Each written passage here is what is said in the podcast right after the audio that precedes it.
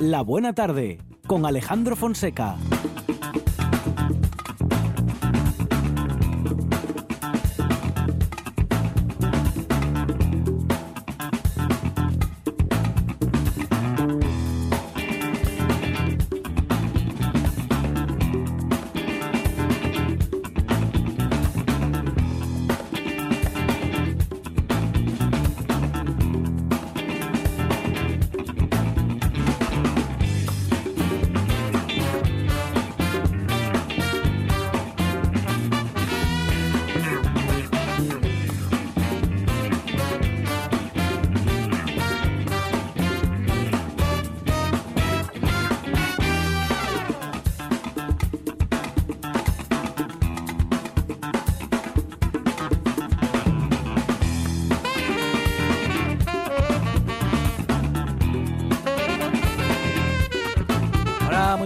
Son las 4 y 8 minutos de la tarde y esta es la radio del Principado de Asturias.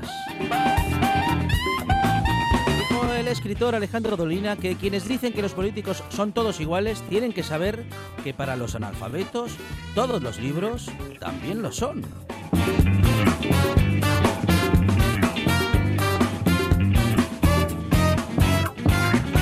Sabe que no todo es lo mismo, por eso trabaja para que cada buena tarde sea diferente y mejor que el anterior. En la producción, Sandra González.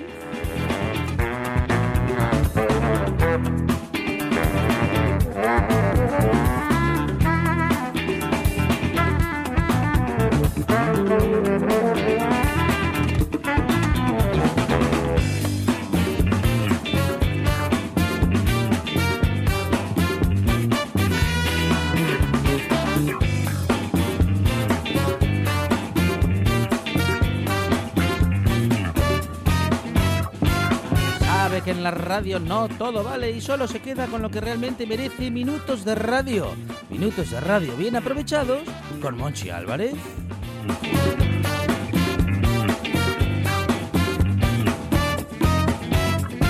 No se desperdicia ni un minuto, no se desperdicia ni una sola canción. Todas están en donde deben estar por un motivo. En la puesta en el aire, Juan Saiz Pendar.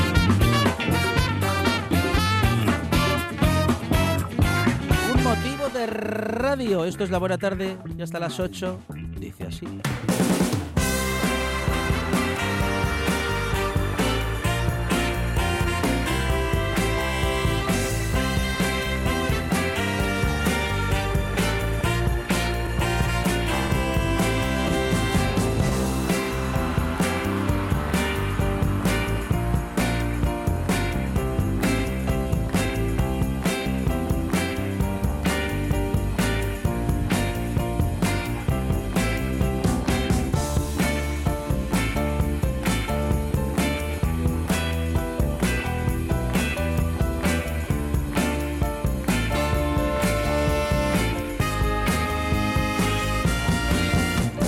Hemos conocido en estos últimos días eh, de uno de los últimos consejos de ministros una, eh, un logro histórico eh, para la agricultura, para los pequeños productores y lo vamos a comentar con José Ramón Pachón, secretario general de UCA, de la Unión de... Mm, bueno, luego se lo digo, es una sigla que tiene su significado, pero ahora no lo recuerdo.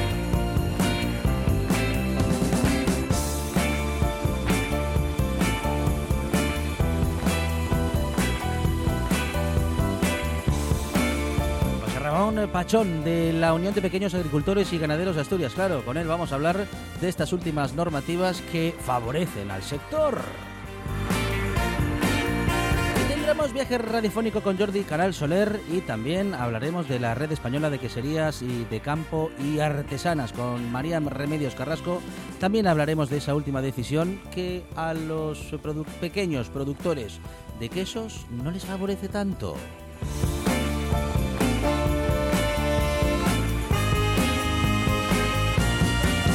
Pronóstico del tiempo para todo el fin de semana lo vamos a conocer gracias a nuestro compañero del tiempo, Gabriel García Valcárcel, o alguna de nuestras compañeras del tiempo, María Eugenia Romo o Laura Arias. También llegará David Castañón con su Fartur Ruta y tendremos eh, recomendaciones gastronómicas con Kenneth Petit y vamos a hablar de El Panetone, ese gran desconocido con Toño Argüelles. Tendremos recomendaciones de videoclub con José Fernández Ribeiro, que además de ser un apasionado del cine, es director de cine, claro.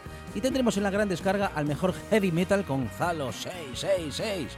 Teber, nuestro gaitero particular, nos habla de la historia de la música y siempre llega con propuestas muy creativas, siempre relacionadas con lo musical. Y tendremos a David, David Digor, sí, Villa, Rubén Esvilla, con el resumen musical, que no te puedes perder cuatro horas de radio bien aprovechadas, en las que también tendremos música en directo al final del programa. Me gusta la buena tarde.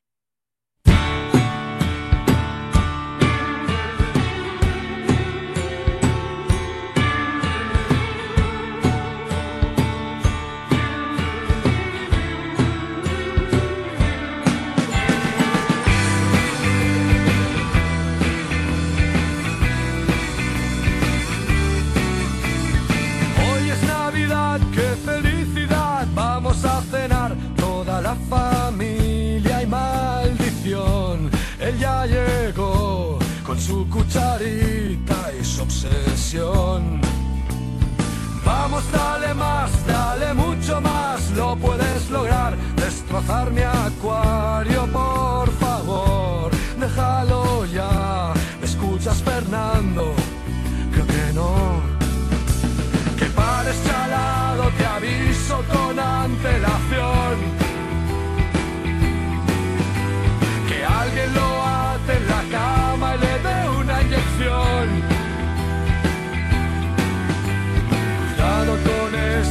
Esa cuchara, Fernando.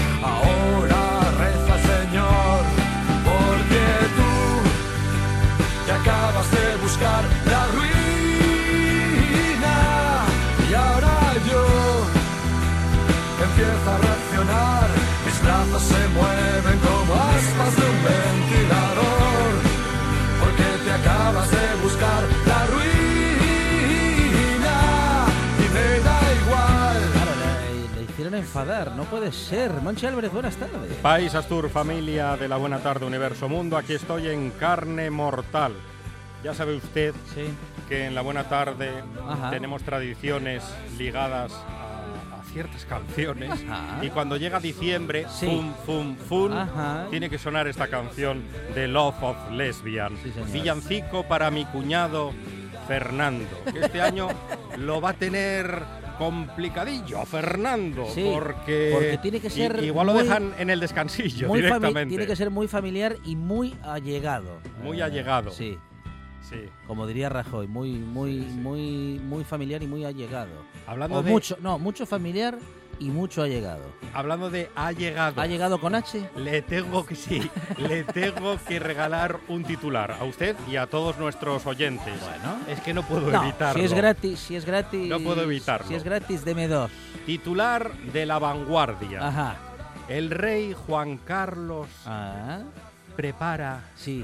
un discreto retorno para no perjudicar a la Ajá. corona. Bueno, pues nada. ¿Se puede ser más pelotari? Ah, ¿Cómo es ya, un, ya. un discreto retorno? Sin avisar. Que soy yo, ¿eh? Pero no. Sabéis que disimular, como Sí, si fuese disimular, a disimular. el fontanero. Bueno, pues nada, ah, Monchi Álvarez no disimula, ¿eh? Monchi Álvarez está en la buena Pero en tarde el descansillo no me dejéis, que hace mucho frío, ¿eh? y regala titulares, claro, como son gratis, le pedimos dos. Bueno, entonces no hay dos, hay solo uno. Lo siento mucho, son solo 680.000 euros. La próxima vez que venga con algo gratis, que sean dos, por favor. No, 680.000 igual es mucho, ¿eh? Es una propina. Porque tú te acabas de buscar la ruina y ahora yo empiezo a reaccionar. Mis brazos se mueven como aspas de un ventilador.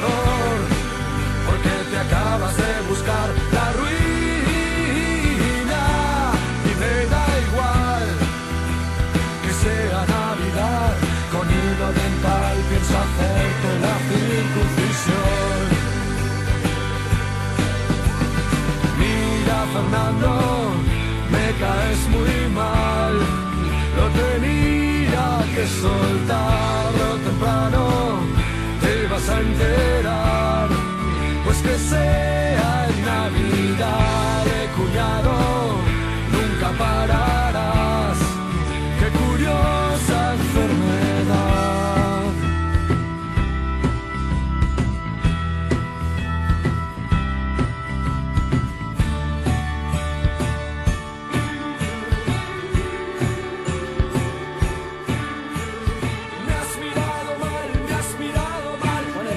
Titulares eh, anunciaban que se ha logrado una conquista histórica por parte de los pequeños agricultores y ganaderos que dicen que al fin van a poder hacer venta directa con garantías. Vamos a comentar esa decisión del Consejo de Ministros que permite a los pequeños eh, agricultores y ganaderos, pues eso, vender directamente sin necesidad de intermediarios y que, eh, bueno, pues mm, a partir de una normativa más clara y más, bueno, más abierta para poder hacer ese intercambio, ellos podrán hacerlo así, sin intermediarios. José Ramón Pachón García Alba, ¿qué tal? Buenas tardes, Pachón. Hola, buenas tardes. Buenas tardes. Bueno, secretario general de UCA UPA Asturias. UCA es la Unión de Pequeños Agricultores y Ganaderos de Asturias. Bueno, José Ramón, una buena noticia. Decíamos que una conquista histórica, ¿la podríamos denominar así? Sí, efectivamente, llevamos muchos años reclamando esta situación, sobre todo los más beneficiados aquí van a ser pues los pequeños agricultores, se van a poder vender, pero bueno, esto no nos no nos quita de, de que tengamos que estar al tanto ahora en las comunidades autónomas donde es donde se van a cambiar la reglamentación y bueno, de alguna manera nosotros aquí también veníamos peleando que se permitiera otra vez la matanza para uso doméstico, la matanza domiciliaria y bueno, parece que aclara, pero no aclara del todo esta nueva normativa y entonces, bueno, pues vamos a estar al tanto para que eso sí que entre en la normativa del Principado de Asturias. Ajá. Bueno, está claro, pero no del todo. ¿Qué parte es la que no acaba de estar suficientemente clara, Pachón? Habla de, de aves y corderos y, que, y cabritos Y de los angulados. Claro, si entramos en los angulados, hay 200 especies de angulados. Ahí entraría el ganado vacuno. Pero no nos lo menciona realmente.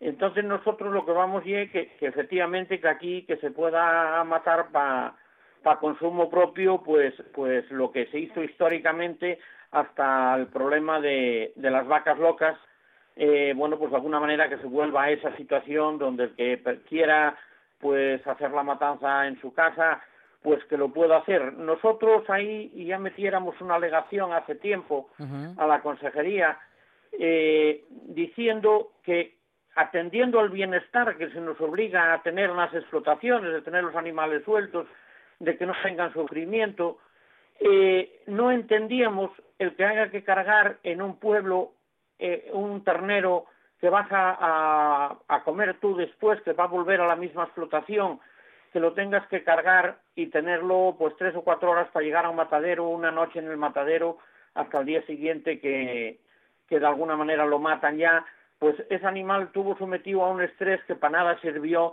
todo el bienestar que le hayas dado tú en la explotación.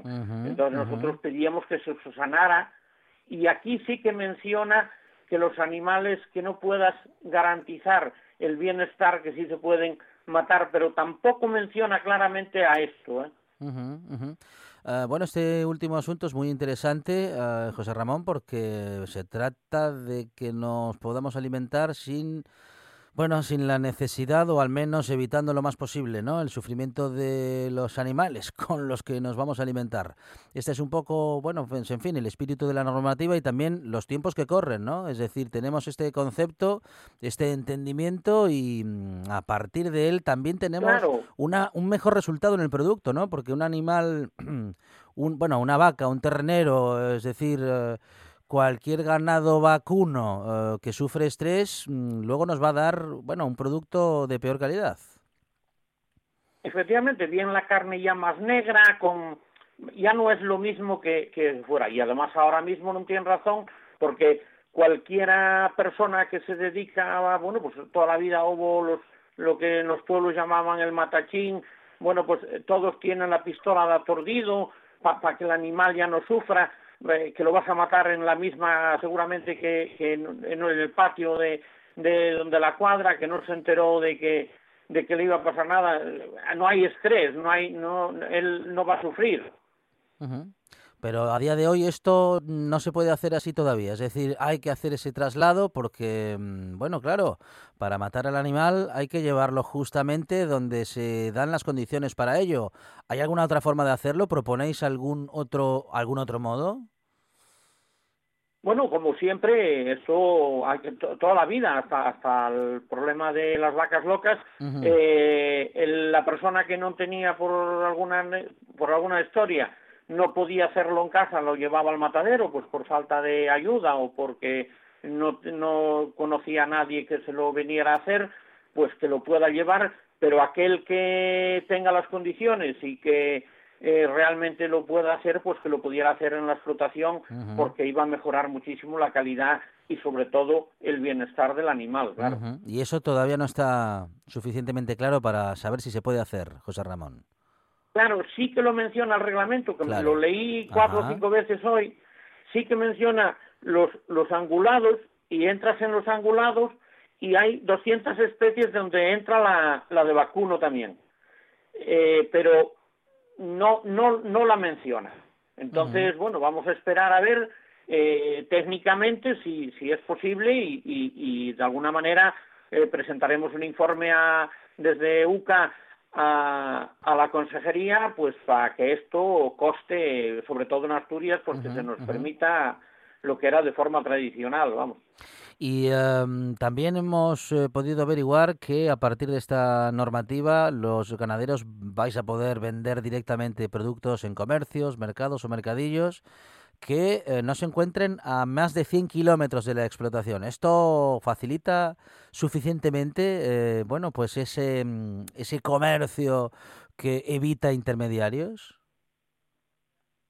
Sí, hombre, yo eso entiendo que, se hay que ir a vender a más de 100 kilómetros, la rentabilidad ya, ya vuelve a mermar. Claro. Eh, si lo podemos vender más cerca, eh, estamos hablando de todas maneras de pequeñas explotaciones y de muy pequeñas cantidades, eh, porque hay muy, muy poca gente produciendo esto ahora mismo.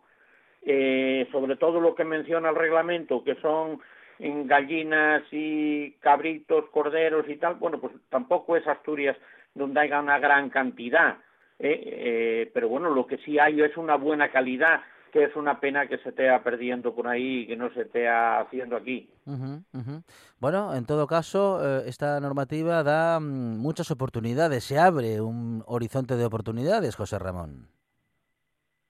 Sí, sí, está, está claro. Hay gente en el medio rural, no cuantifica tampoco. También yo veo ahí eh, pequeña laguna que no, no cuantifica hasta cuánto puedes vender. Ajá. ¿eh? porque sí que eh, lo tenemos reglamentado, sobre todo en el, en el consumo propio.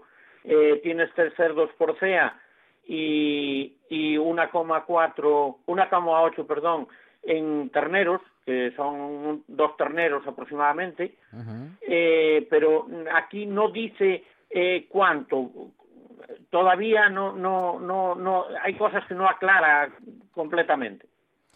Bueno, vamos a ver si podemos profundizar en esa normativa. Bueno, en todo caso, ¿habéis pedido, mm, vamos a decir que aclaraciones o vais a recurrir a vuestros asesores legales para saber exactamente la norma hasta qué punto os permite realizar actividad comercial, José Ramón?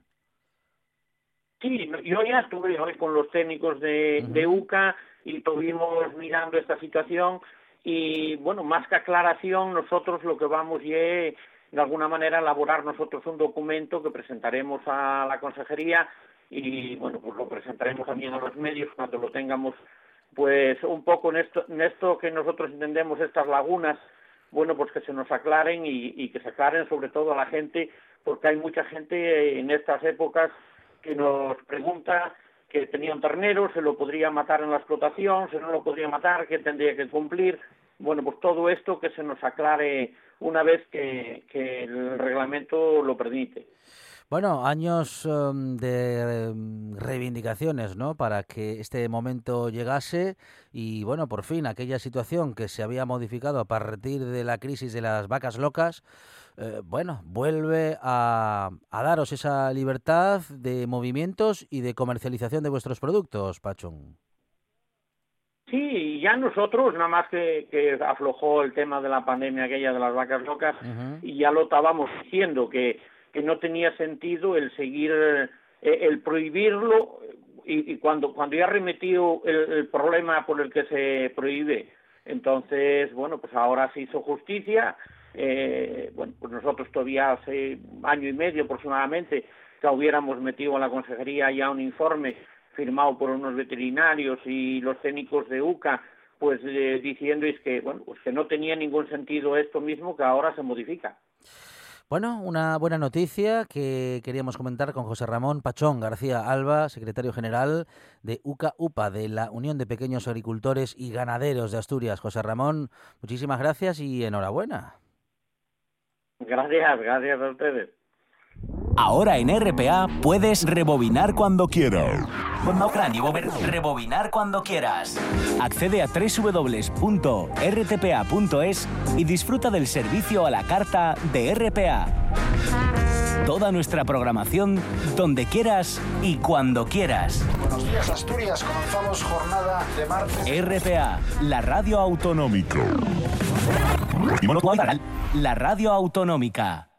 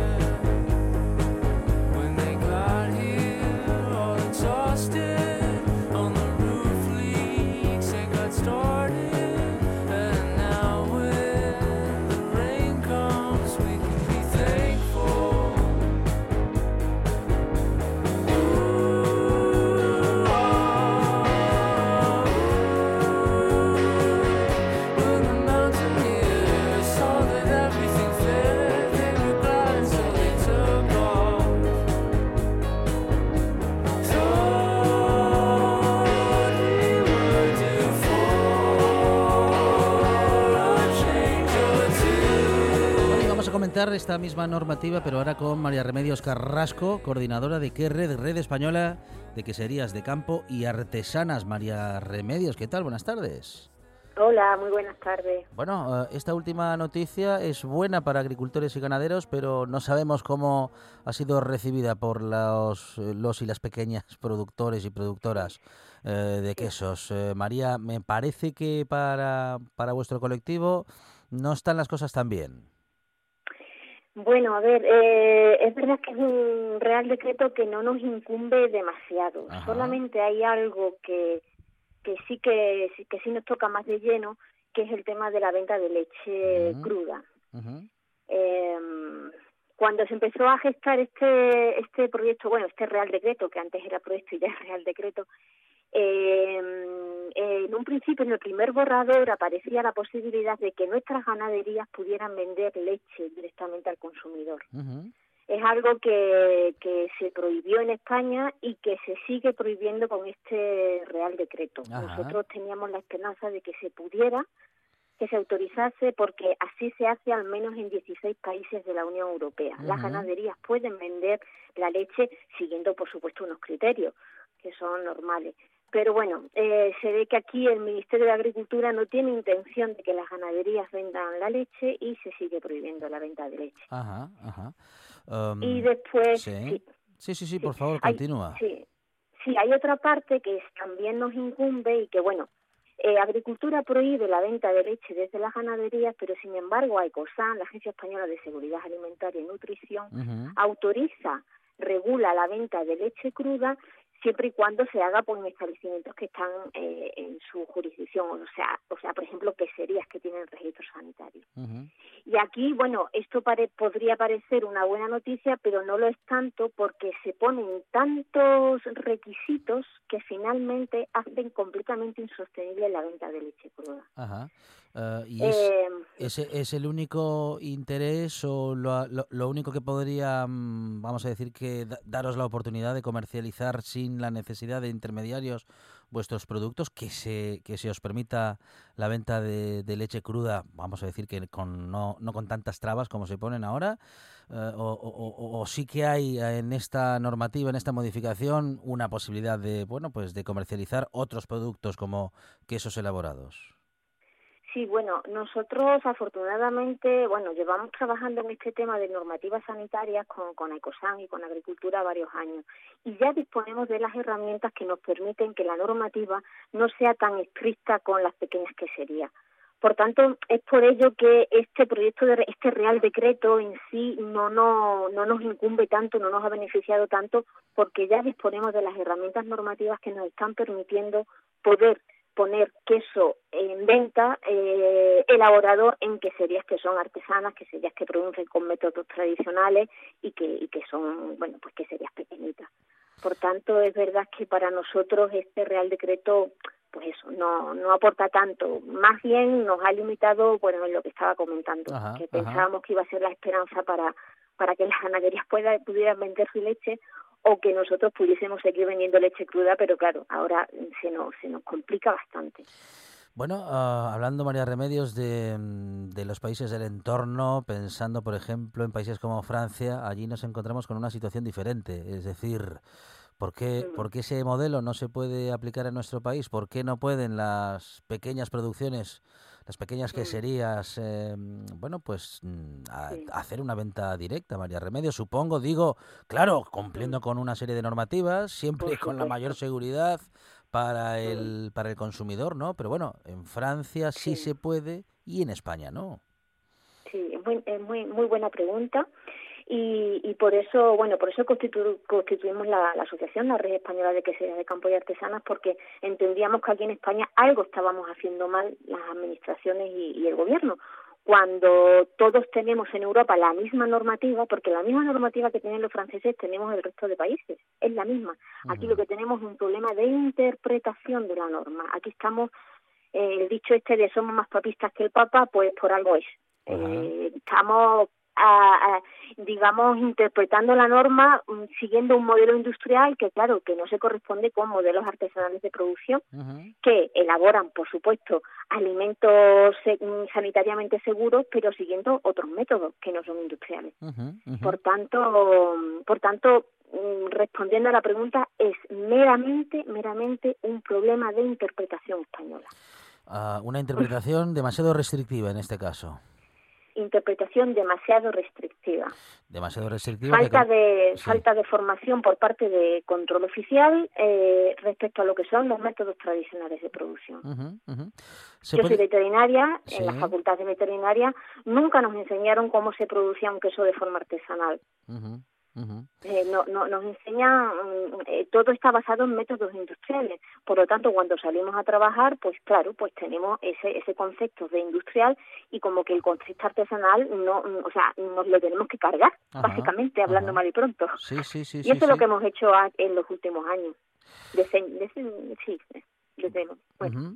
Eh, desde por lo menos hace 30 o 40 años. Eh, una falta de conocimiento, por tanto, según lo que dices, eh, por parte de quienes toman decisiones, pero también parece que eh, en tanto a los contenidos que se, bueno, que, se- que se dan a los profesionales que luego van a tener que realizar, o algunos de los profesionales que luego tendrían que realizar esos controles.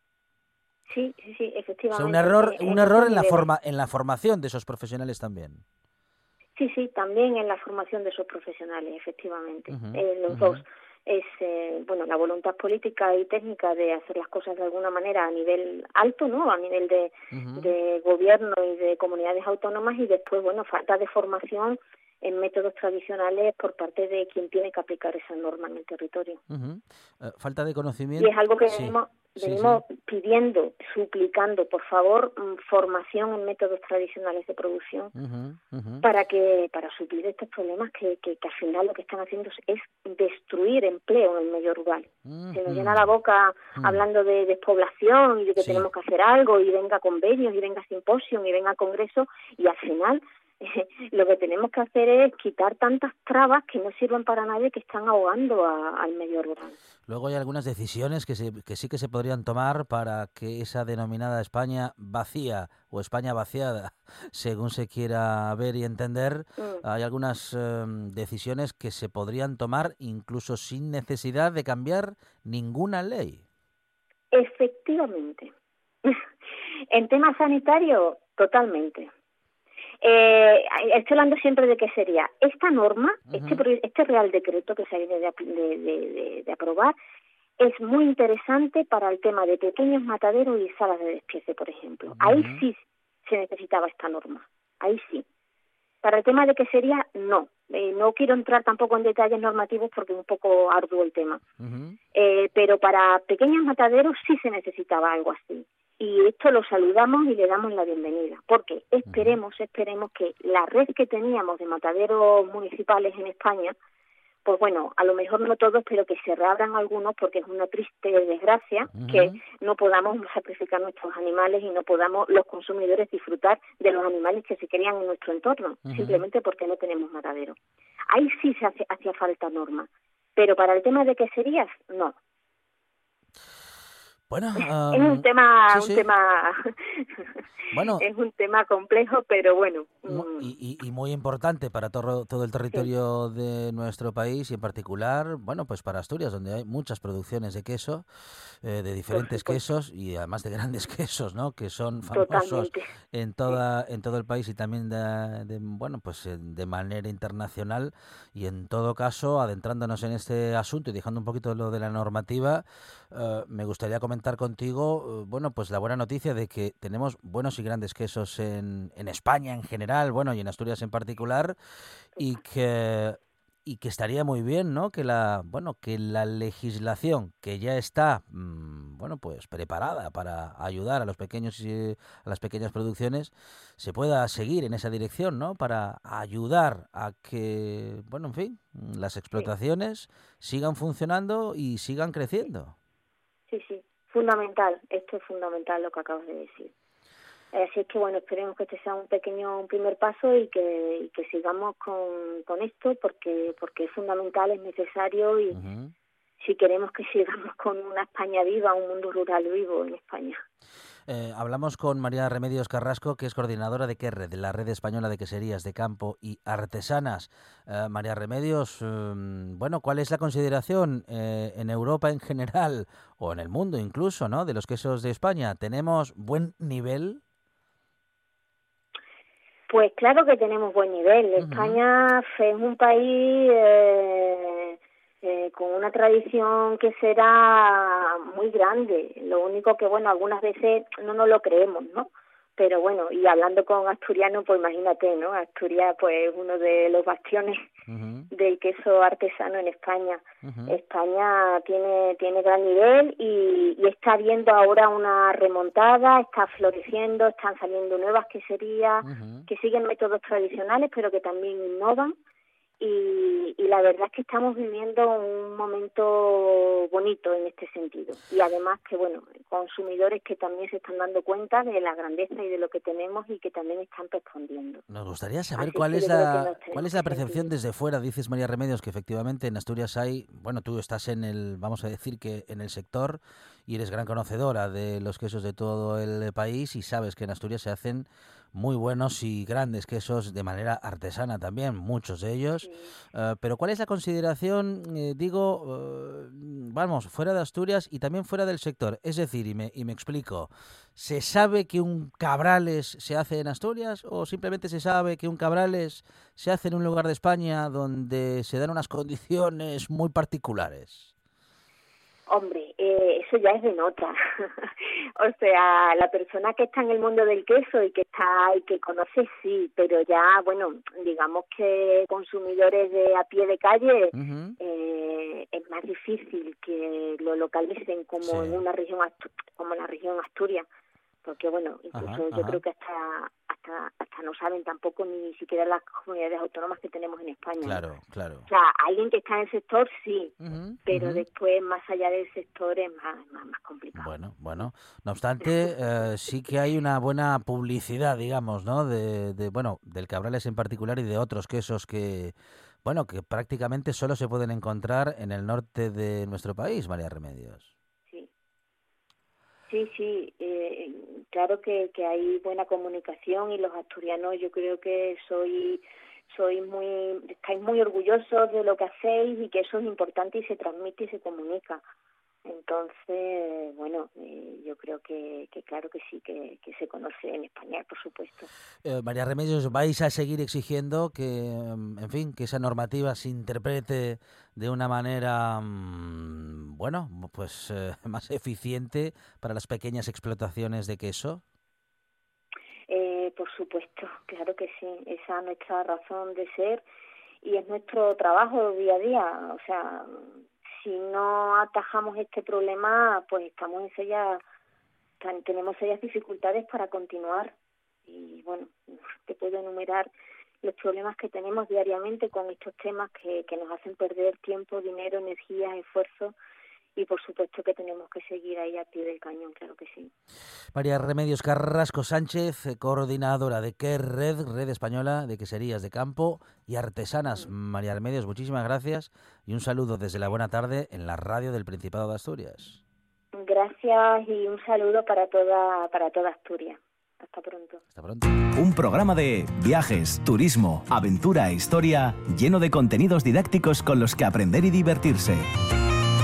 Un escaparate turístico donde se incluyen información sobre casas rurales, hoteles, gastronomía, turismo de aventura, senderismo, Voy a festivales. volver a salir y quiero que me aplaudáis como si fuera yo que sé. Un buen día para viajar. Un programa de apoyo al sector turístico de Asturias. Los sábados y domingos de 8 a 10 de la mañana. La maleta.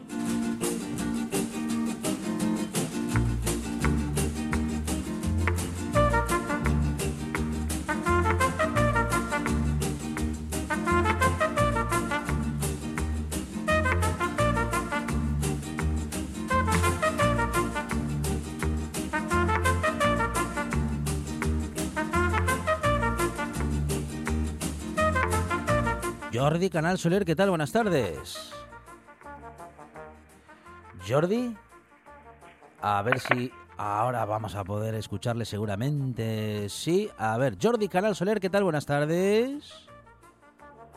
Uy, pues no, no le tenemos a Jordi. Vamos a ver si lo podemos resolver. A ver, Jordi, a ver si nos escuchas. Hola, ¿qué tal? Buenas tardes. Ahora sí tenemos, sí señor. Jordi, Can- sí. Jordi Canal Soler, eh, claramente y en directo en esta buena tarde. Jordi, ¿vamos a seguir recorriendo países tan particulares?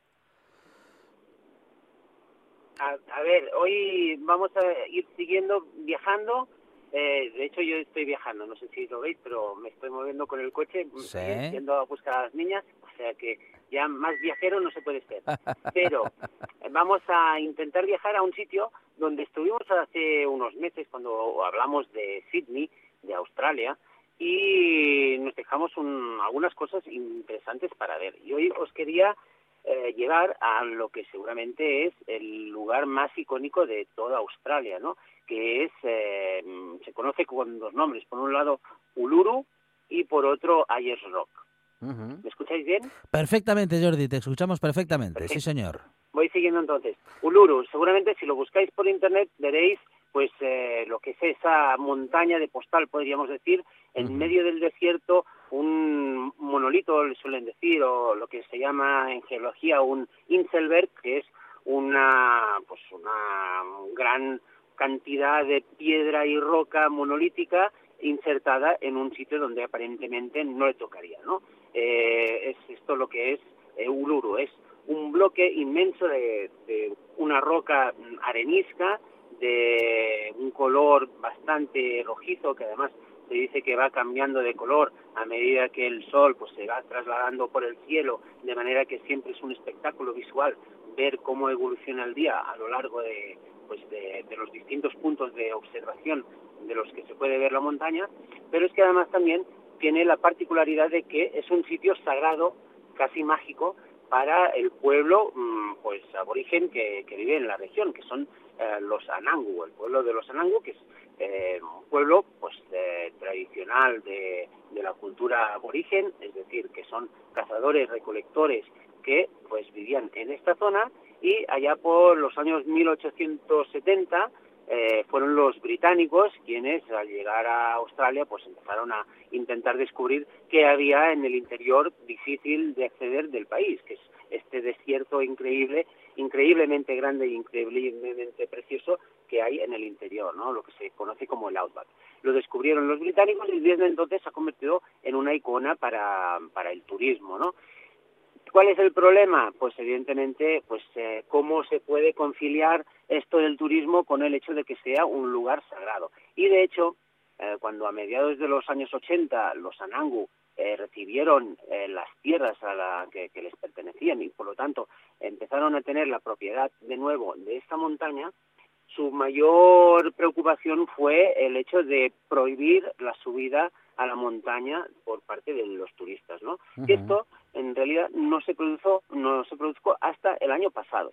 Hasta entonces, hasta 2019, era posible, aunque ellos mismos te recomendaban de que no subieras por, por causas eh, pues em, religiosas, pero también incluso eh, por causas de, de riesgo, porque mm, subiendo la montaña es una ascensión difícil, se han muerto mm, casi 50 personas a lo largo de todos los años eh, subiendo a la montaña. Mm, ellos te recomiendan no subir, pero igualmente pues es, eh, es casi imposible refrenarte, ¿no? Yo estuve en 2018, me gusta muchísimo la montaña, he subido picos de 4.000, me costaba, pero al final dije, no, yo prefiero hacer caso de la prohibición, al final, si al cabo de un año, en 2019, se iba a prohibir, pues, oye, vamos a hacer caso de, de las eh, convicciones religiosas de, del pueblo de los Anangu y por lo tanto pues no, no voy a subir. Y en cambio descubrí una cosa fascinante que es el hecho de recorrer la base de la montaña. La base de, todo este monolito hace unos nueve kilómetros de, perímetro y se puede recorrer fácilmente pues en unas dos, tres horas. Y la gracia de este recorrido es que puedes ir descubriendo todos esos lugares que mm, hacen, son parte de lo que se llama los tiempos de ensoñación, que eso en la mitología aborigen es eh, los periódicos, eh, los, los periodos más, más antiguos, cuando de alguna manera ellos tenían que expresar el mito de la creación, lo hicieron a través de lo que se llaman ensoñaciones o sueños, ¿no? Y eso se trata de creer, ellos eh, pues como ven que el terreno de Australia es bastante llano, pues creen que en un origen todo su país, todo, toda la isla continente de Australia era llana. Y se empezaron a formar pues todas las um, montañas, los valles, las, los lagos incluso, todo, todo lo que sea un terreno distinto al llano, se produjo a causa de la interacción con seres sobrenaturales o seres que de alguna manera um, han pasado incluso a ser los antecesores de, de los propios aborígenes, ¿no?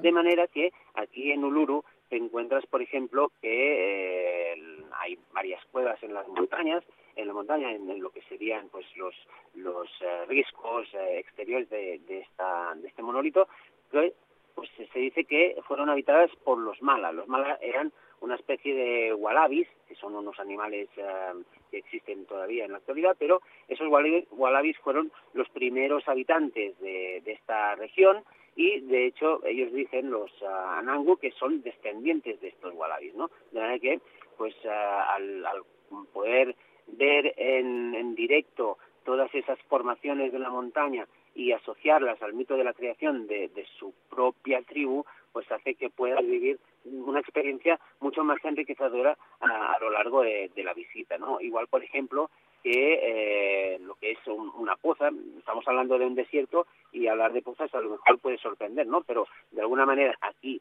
llueve un poco durante el año y, claro, se acumula en algún sitio. Y como esta tierra pues es, eh, de tipo arenisca, pues va conduciendo poco a poco y se acaba acumulando en lo que se llama el agujero o, o la poza de Mutijuru.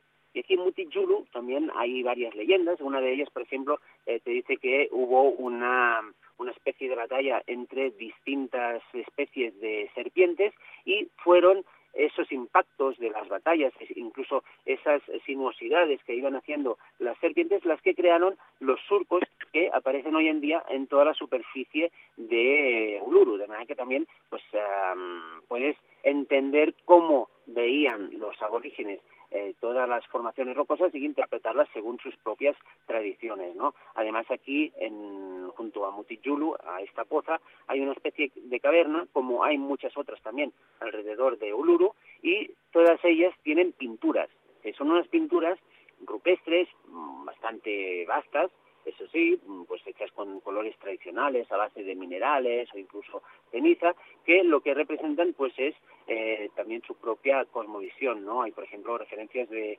círculos concéntricos, que sería pues eh, una referencia a las pozas o incluso a sitios de reunión, porque aquí en estas cavernas pues se reunían los aborígenes para eh, comer en familia, de lo que recogían en los árboles frutales de los alrededores o de lo poco que podían ir cazando de los animales que, hay por, por los alrededores. Hay bastantes animales, eso, eso por cierto, que es para la gente que le gusta la fauna, pues es realmente un buen sitio para ir. Y a la vez, pues, eh, te, cuentan también, pues eh, los rangers que, están por allá y que te explican cosas, te cuentan algunas más ah, de, las leyendas, ¿no? Incluso después puedes visitar lo que es el centro cultural, donde te explican también, pues, cuál es eh, toda esta cultura tradicional de los Anangu y ver las famosas pinturas de los aborígenes, no estas rupestres que hemos visto en las cuevas, sino las pinturas que incluso se exhiben en galerías internacionales y que están muy reconocidas, ¿no? Que son las esas típicas eh, hechas con puntitos de, de pintura o incluso pues algunas representaciones de animales que se les llama de rayos X porque eh, se ve que dentro del cuerpo es como si hubiera eh, como si se vieran las entrañas, de que pues, se puede reinterpretar en base a esas ensoñaciones de los tiempos ancestrales, de que pues eh, es un baño de cultura aborigen increíble que mm, se puede terminar con lo que es eh, seguramente uno de los espectáculos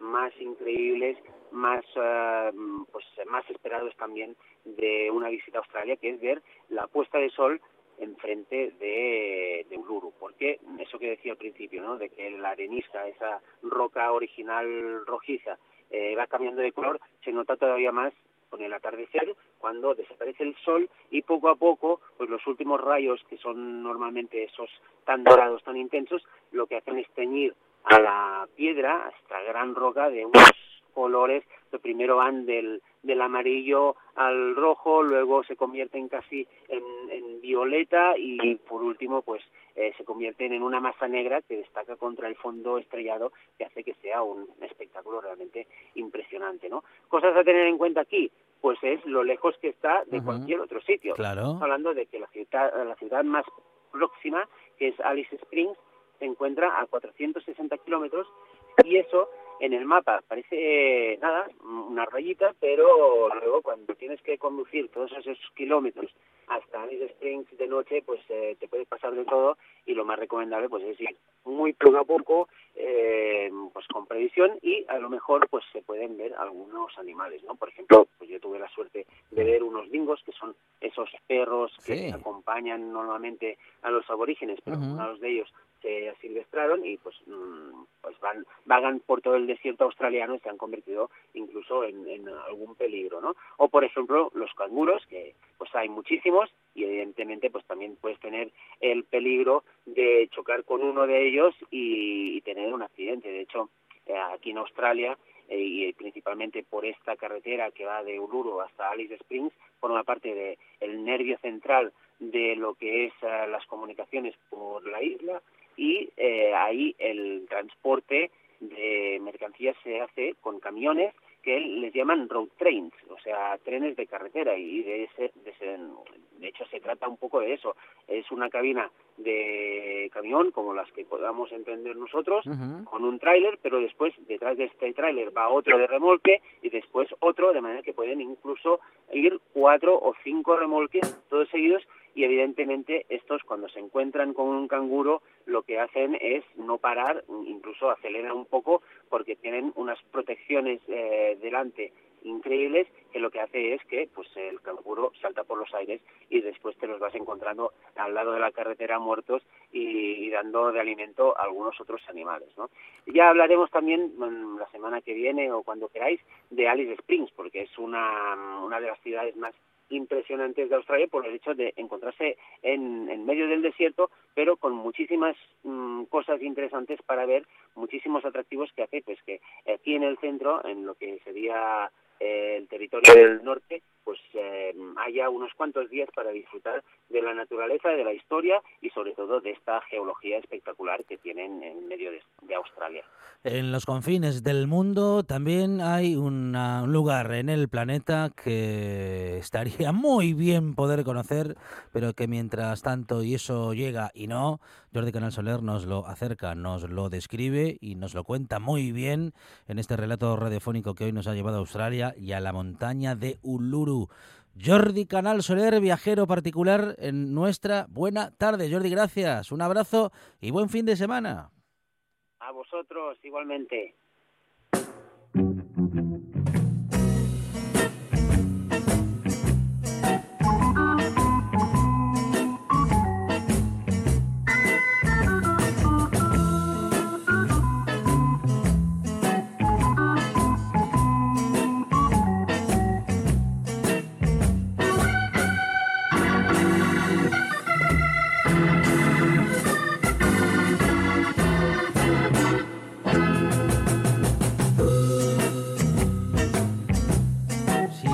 Que empezar a hacer la lista de los reyes y queremos pedir cosas, bueno, podemos pedir un viaje a, a Australia para ver la montaña de Uluru y también podemos pedir tocar así el jamón.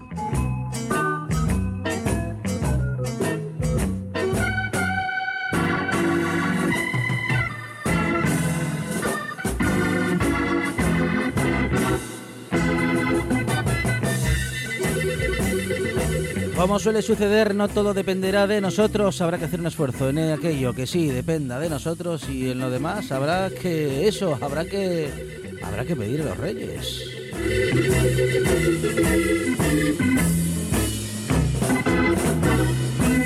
Eso sí, sabemos que al menos una vez eh, por hora se cumple el deseo de muchos asturianos y es el de seguir informados, algo que cumplen, no ya con la ayuda de los reyes, sino con su propio trabajo, nuestros compañeros y compañeras de los servicios informativos de RPA. Noticias en la radio, tras lo cual esta buena tarde sigue. Vamos a conocer el pronóstico del tiempo para todo el fin de semana.